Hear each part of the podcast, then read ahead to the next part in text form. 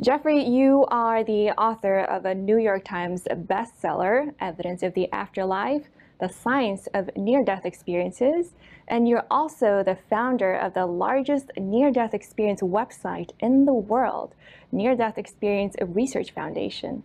It's a pleasure to have you with us. Oh, it's a pleasure to be here. We've got lots to talk about. First, let's start with the near death experiences. What triggered your interest? I was back in my residency training. I'm a physician and training for my medical specialty, radiation oncology, the use of radiation to treat cancer. This was over a quarter century ago when the internet didn't exist and we had huge bound volumes of medical journals. I was flipping through a prominent uh, medical journal called the Journal of the American Medical Association looking for a cancer related article, and completely by accident, I found an article that said near death experience in it. And I was puzzled. I'd never heard of that before, so I stopped and read the article and was immediately fascinated. I mean, how can you not be fascinated by wondering what happens after we die? But reading this article, it was a prominent cardiologist, a heart doctor, who had studied patients that had their heart stopped, cardiac arrest, had near death experiences, and when their consciousness separated from the body, by the dozens, these people were able to very accurately describe what was going on with details about the resuscitation that would have been impossible for them to know. And I was absolutely amazed at this, started my research and near death experience uh, shortly after that, and uh, now have accumulated over 4,000 near death experiences on the website, the largest research database in the world the very first near death experience I heard in person really stuck with me. Here was a person who didn't even know they had a near death experience, and yet they had so many severe allergies that they were under anesthesia and coded. Their heart stopped. And at that moment, their consciousness rose above their body, and they were able to see and hear the frantic efforts of the uh, operation team trying to bring her back to life. She then went through a tunnel went through the other side, had what we commonly see in near death experiences called a life review, and then had a very detailed, stunningly visual experience uh, with a lot of the common features we see in a near death experience, then boom, returned to her body. She later validated that what she saw, while she was not only under general anesthesia, but also her heart had stopped, that that was very well documented at that time. What she saw and heard was accurate down to the finest details. Once I heard that, I got to thinking if this happens, if this is consistently happening, this changes about my, my view about the world and the universe we live in. There's some bigger picture going on. You come from a scientific background, and your dad was a scientist at a university. Could you tell us more about that? Sure. My father was a chair of pharmacology at the University of Iowa we literally, in our dinner family gatherings, would hear about his research. And so, uh, for all my life, I mean, even from being a small kid, I was really enmeshed in hearing about research. Gosh, I didn't understand it when I was young. I finally did when I went to medical school. But uh, from the very beginning, we were a very science oriented family, a very family where you, you really say, what are the facts? What's the evidence? And, and really focused on that. Um, you know, we also had a religious side. We attended church, but you know, ultimately, it was you know, our, in our family, it was the strong belief in science as being uh, a very important uh, tool to understand the reality of this world we live in. I kind of was aware that there was God and there was an afterlife, but I knew as a scientist, it wasn't based, my understanding or belief in God and afterlife was not based on the same type of facts that I believed from science. And so it was a little bit of a discordant for me, and yet I, I sort of had that sense there's God, there's an afterlife. I think, well, over 90% of people in this world believe in God. And I think I sort of had that same sense that the vast majority of people in the world have. You sort of have a census there, you understand it. It's really like a faith at that point in time.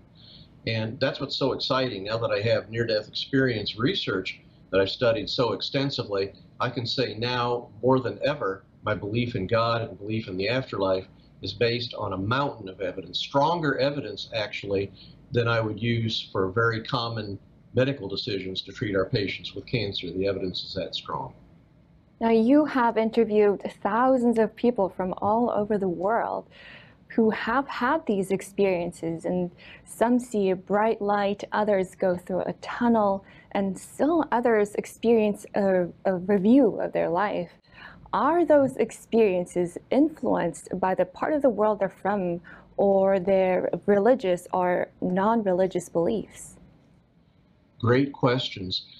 All of those, what you call elements or characteristics of near death experience, we see hundreds of times. To my amazement as a researcher, now uh, after studying thousands of near death experiences from all over the world, we've translated portions of our research website with the questionnaire into over 30 different languages. So we've literally had hundreds and hundreds of people sharing their near-death experiences from everywhere, including non-Western countries. And there's no question based on this extensive review, the, by far the largest cross-cultural study of near-death experiences ever reported, that near-death experiences are strikingly similar no matter where on earth they occur, no matter mm-hmm. what their prior belief system is, and even if they're very young children. It's still amazing to me this day, based on very powerful evidence, and it doesn't seem to make any difference whether you're, say, a Muslim in Egypt or a Hindu in India or a Christian in the United States, wherever on earth you have a near death experience, the content, what happens, is strikingly similar. Very interesting. Now, you said that you discovered many of the accounts shared a similar description of God. Can you fill us in who or what is God? I was fascinated by the very common descriptions of people being aware of or encountering God or a supreme being during near death experiences. So I went to the effort of studying God that was described or that uh, people were aware of in 277 instances of sequentially shared near-death experiences. And so uh, over and over, I was seeing that people would describe God very consistently. A lot of times they say that God is an earthly word, and what they encountered was so powerful, so wonderful, that no English or earthly word in any language could possibly describe the overwhelming love, connection, majesty, knowledge of this uh, being that they encounter during their near-death experience. So if you take a step back and be aware that language gets in the way when you study God and near-death experiences, um, about 45% of people, when I asked a very direct survey question, said that they were aware of or encountered God or a supreme being during their near-death experience. So it's fairly common. It's not at all rare for people to do that.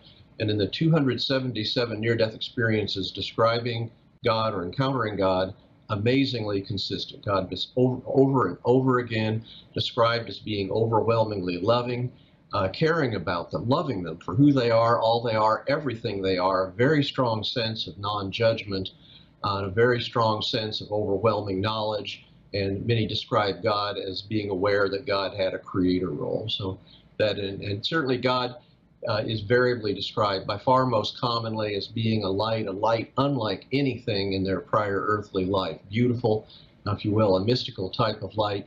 Uh, but God does, has been described in near-death experiences in different forms. Not terrifically surprising if you understand that during near-death experiences, this isn't a geographically separate sort of like three-dimensional realm like what we live here on Earth. This is a realm that is non-physical. Time doesn't seem to exist. It seems to be a radically different realm than what we know in our earthly life. So it's not surprising to me that God, as they over and over and say, is aware of God being an infinite being, can appear in a variety, even infinite number of ways. Mm. Could you share some of the experiences that people have told you? You've interviewed 4,000 plus uh, near-death ex experiencers. And so, what were some of the most amazing things that they, that they've shared? Uh, in the over 4,000 near-death experiences I've studied, I think one of the more amazing ones that I uh, actually interviewed this person uh, personally. This was a person who was born totally blind from birth. And to this lady, vision was unknown and unknowable. You cannot describe vision in terms of the remaining uh, four physical senses, the body. I tried, it's impossible. And yet, this person was involved in a, was traveling with someone driving them home from their, they had a singing career. It, uh, a person who had listened to her was driving her home involved in a very bad auto accident. So for the first time in the life this person had vision was during her near-death experience. As is often described in near-death experiences, consciousness first rises above the body, and from that vantage point you can look down and, as she did, saw her physical body down below. And she didn't know who that was. She'd never seen herself. It was only after she correlated herself only through the sense of feel she'd known all her life and felt that was aware through sense the long hair she had and a, a, ring her father had given her. It was only after she correlated her newfound awareness of vision with what she previously knew by touch that she realized that was her body unconscious in the gurney in the emergency room below. She went on to have a stunningly highly visual near-death experience, a life review, travel to an unearthly or if you will heavenly realm, and as part of her vision, interestingly, she described what many near death experiencers describe, and that's 360 degree vision. They're simultaneously aware of vision in front during their near death experience, in front of them, behind them, right, left, up, down. It's technically spherical vision, if you will. And interestingly, as I interviewed her, I tried to tell her that those of us in our earthly life can only see things in what you might call like a pie shaped visual field because of the location of our eyes in our head. And she literally laughed because her only life experience was what a number of other near death experiencers described with that spherical vision. Uh, absolutely medically inexplicable for somebody born totally blind to have such a highly visual, even supernormal visual experience. And we actually have a, a small series of people that were either blind at the time of their near death experience or with severe visual impairment. Every single time they describe, as in the example I shared, either normal vision or even supernormal vision. That is fascinating. Um, have did any of these people experience anything negative? Was it all just positive and light and love? Mm-hmm. And, and that's those, by the way, are some of the most common words used: light, love, and near-death mm-hmm. experience. But yes, there's a very small percentage of people that have frightening, even hellish near-death experiences out of the over 4,000, I've only found a little over 20 that I was convinced had, if you will, a very frightening, objectively frightening, if you will, with hellish imagery.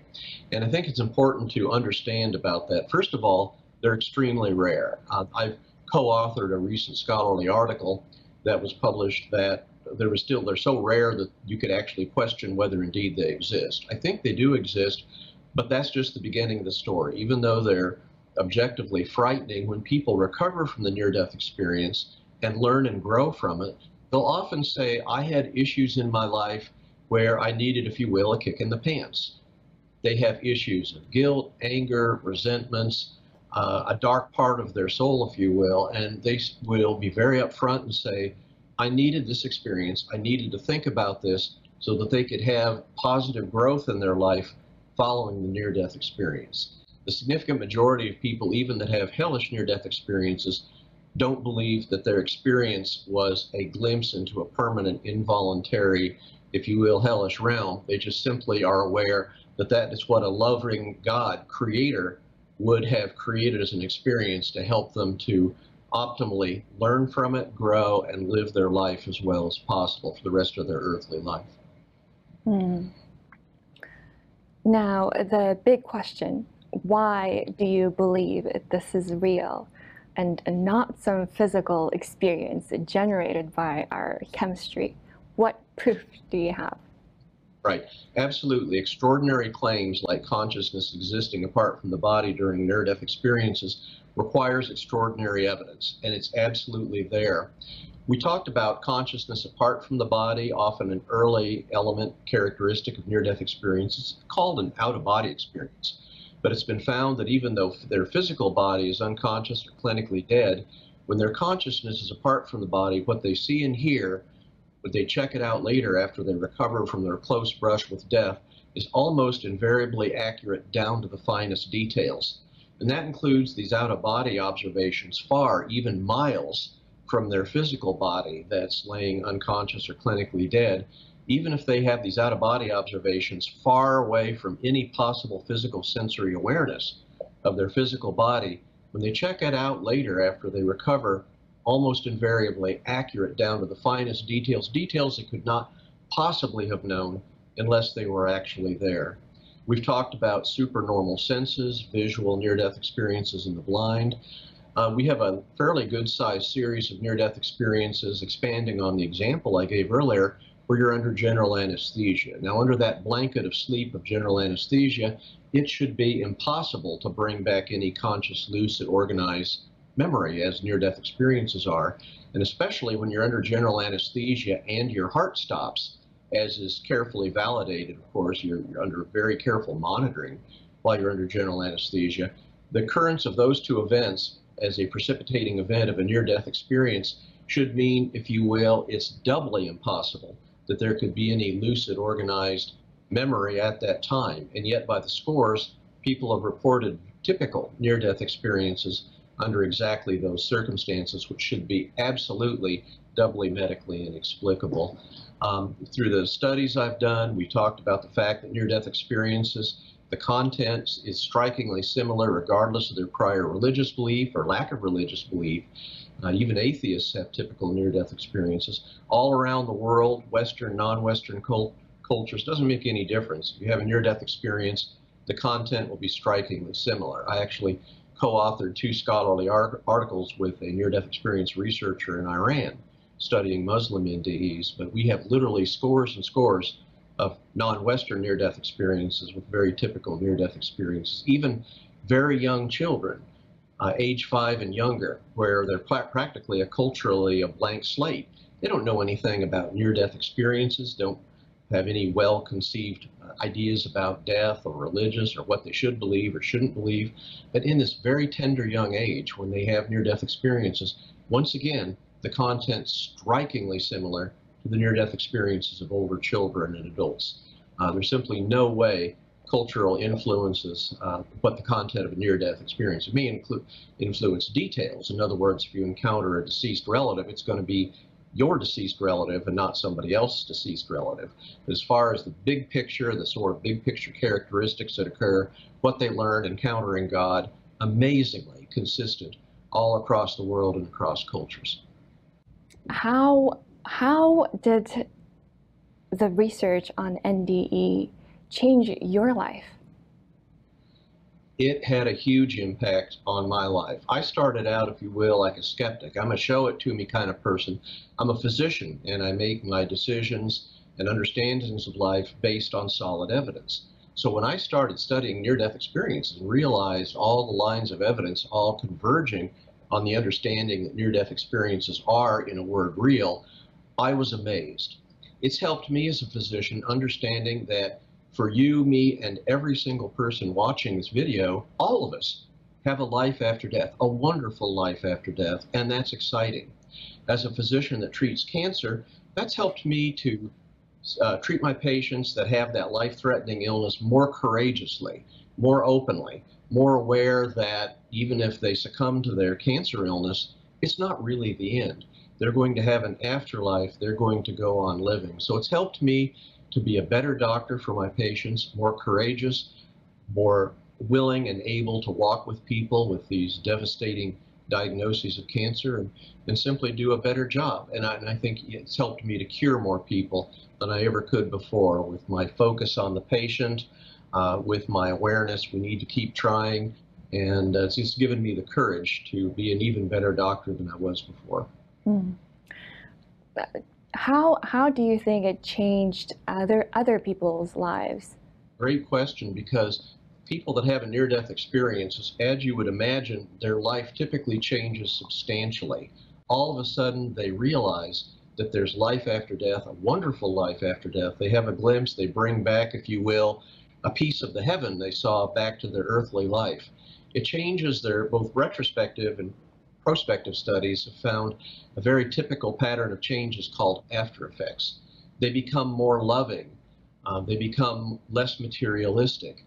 Um, they become more interested in spiritual values. Obviously, they become much more believers in the reality of God and believers in the reality of an afterlife. No surprise, because for so many of them, they've, they've experienced that. They know from firsthand experience about the reality of an afterlife.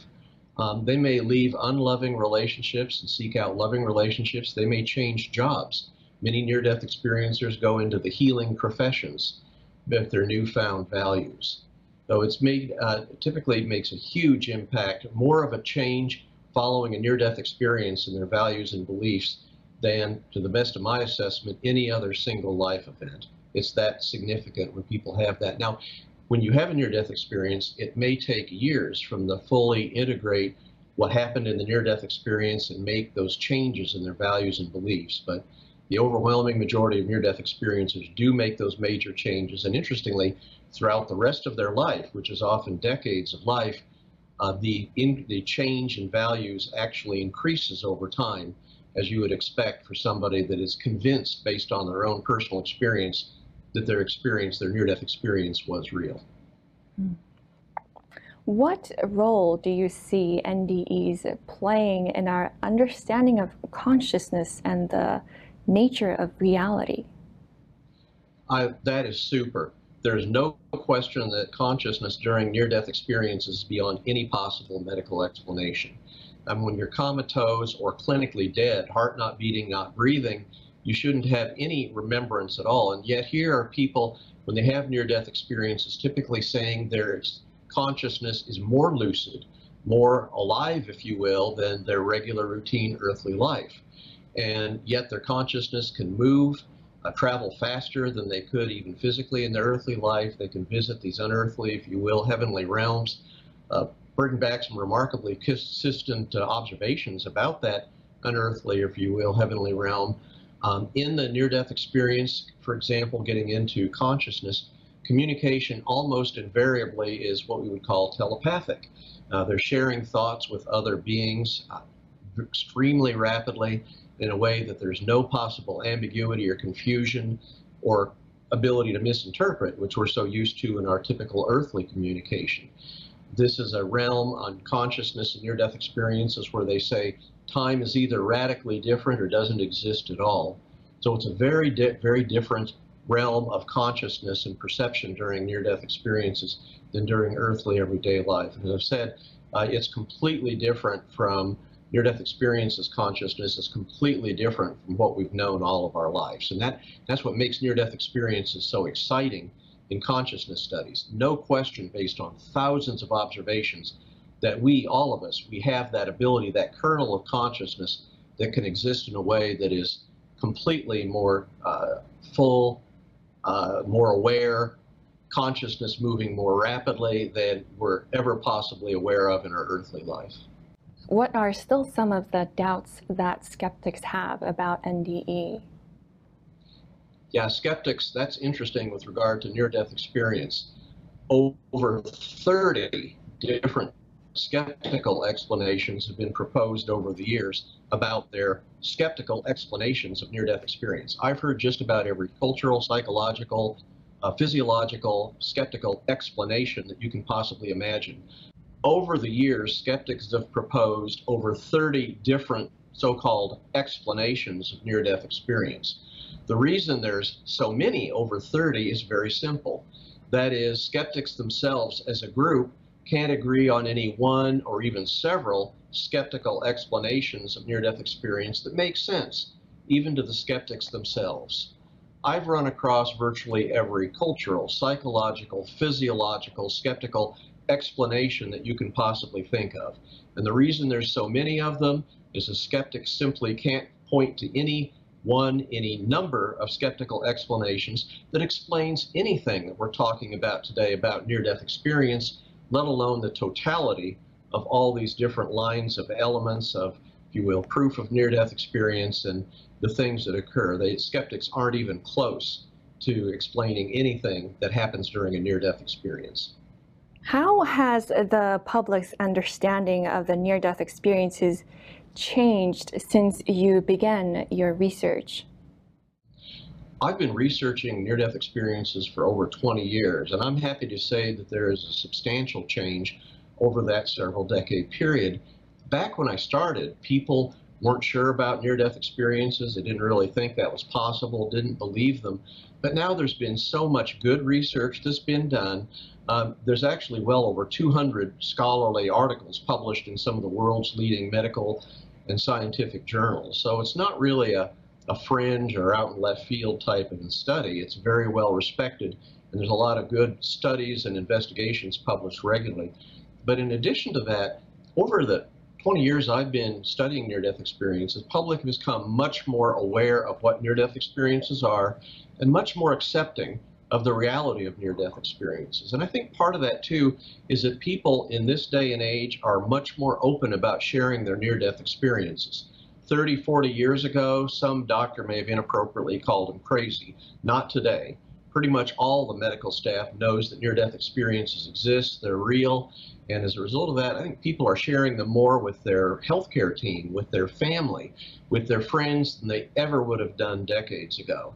And that's helping people to learn about near-death experience from perhaps the best possible source, that being somebody who actually experienced near-death experience. And that's certainly very convincing. Even in the medical field, my medical field, I've given a lot of talks to medical groups, and over the years, I've been very impressed at how open physicians are to the reality of near-death experiences. When we go over the lines of evidence, such as we're discussing today, doctors understand that. They understand that if you're unconscious or clinically dead, as they unfortunately have often encountered in their own patients, they know when they come back there, there can't possibly be any lucid, organized ex time, experience during that time of unconsciousness or coma unless they had a near-death experience. So it's very gratifying to see more and more people embracing near-death experience, understanding its reality, and once they understand the reality of near-death experience, that's where things get really exciting, and they can start to learn about the deeper lessons of near-death experience, such as God, as we talked about earlier.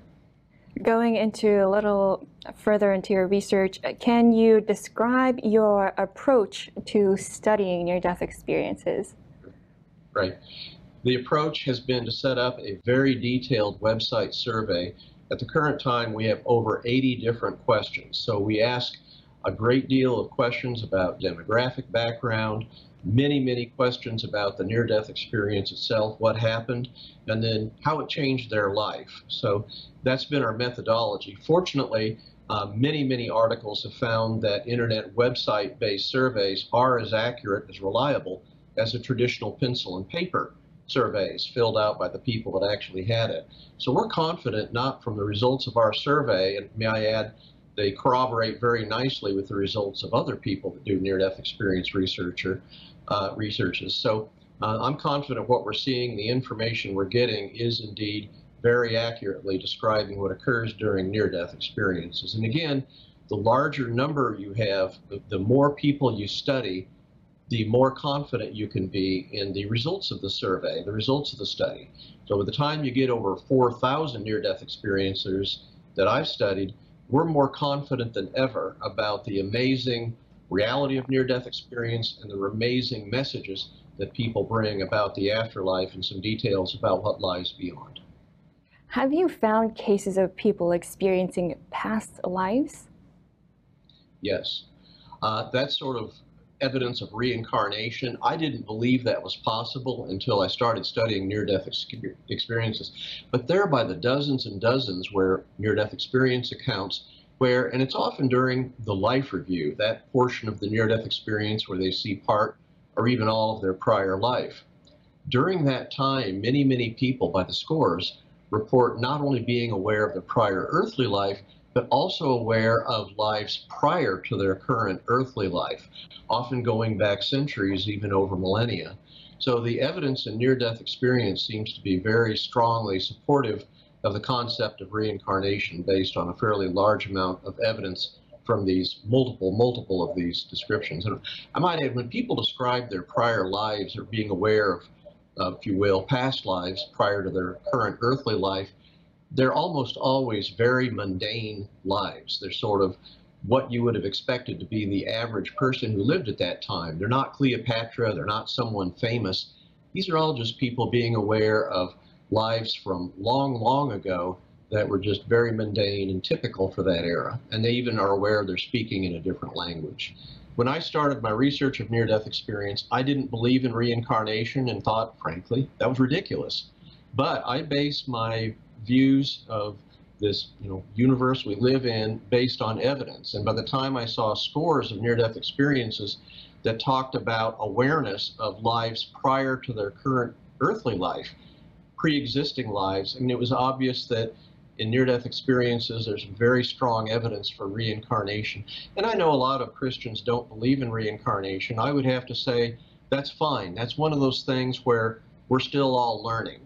Uh, I think there, there's certainly some other evidence for reincarnation and some other scientific studies, and we're all on a journey of understanding. I don't think any of us have the final word on whether re reincarnation exists or reincarnation doesn't exist, but my job as a scientist is to study the evidence and at least make it known.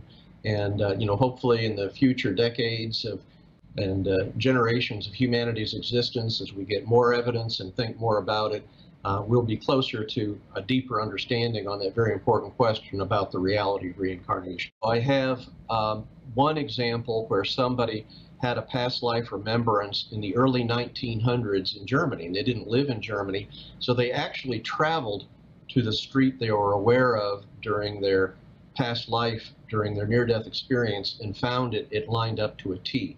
Now, this was like many, many decades after the uh, time that they had their life there and they had their near death experience. So the streets were different, there were some buildings different, but especially when he dug into it and looked at historic records, photographs of what that town was like, it lined up to a T. What did you value in life before, and how has it changed since you started studying NDE? That's great. I think early on, before I knew about near death experience, uh, I was like every other person. You know, you wanted to work hard in school, you know, get a good job, express my medical training in a way that could help people. You know, it was very altruistic, very giving, uh, very uh, I was certainly compassionate even before I learned about near death experience and very determined to help humanity through my medical training. But after I understood near death experience, uh, all those values have now doubled, tripled. I mean, I'm now far more compassionate with my patients than ever before, and the staff I work with, and um, far more focused on giving my patients the best. So it's really, I think you could say the near death experience really helped develop my values that were there and yet bring them forward so that I could express them more vividly, more often, and certainly more courageously than I ever felt I could before. It's mm-hmm. really changed my life enormously, positively, in studying near-death experiences. That you know, it's certainly exactly the type of after effects that people that have near-death experiences describe: more compassionate, more loving, more caring about their fellow humanity. Do you have any final comment or advice? Sure. I firmly believe that what we don't know about near death experience outweighs what we do know. It is exciting to be at the forefront of this type of research. Uh, I encourage ongoing research in near death experience. There's a lot of exciting things I'm confident that we can learn as we learn about near death experiences consciousness, God, afterlife. I mean, these are some of the great questions that humanity has faced throughout all of its existence. And here seems to be, through near death experiences, if you will, a portal to better understanding and an understanding that as we understand an afterlife, the, the importance of love that we understand from near death experiences and God, uh, I would have to say the study of near death experiences and what we can learn is perhaps the most powerful and positive message for humanity that I can even conceive of. Thank you, Jeffrey Long. It's been a pleasure. Watch new episodes every Saturday on NTD television at 9 p.m. Eastern Time and on Epoch TV at 9:15 p.m.